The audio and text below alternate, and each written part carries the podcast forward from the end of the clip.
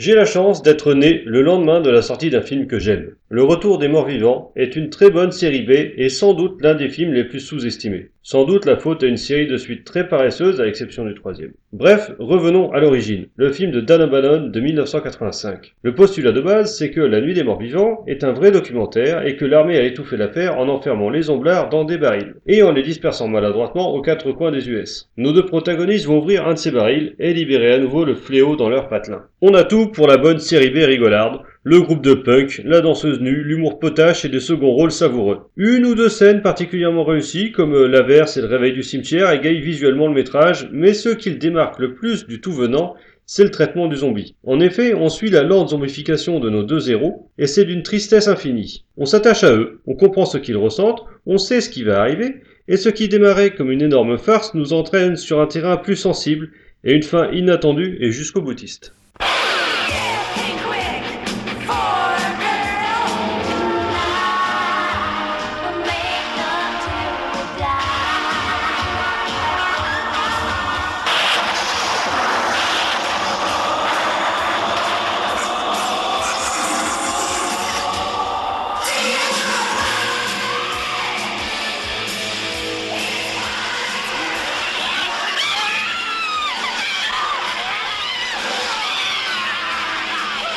Pourquoi dévorez-vous les gens? Non, pas les gens, uniquement leur cerveau.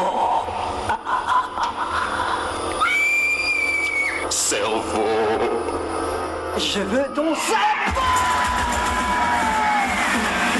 Punkzoïde, frappadingue, hyper stressant, sur une musique rock destroy, le retour des morts vivants. Le retour des morts vivants.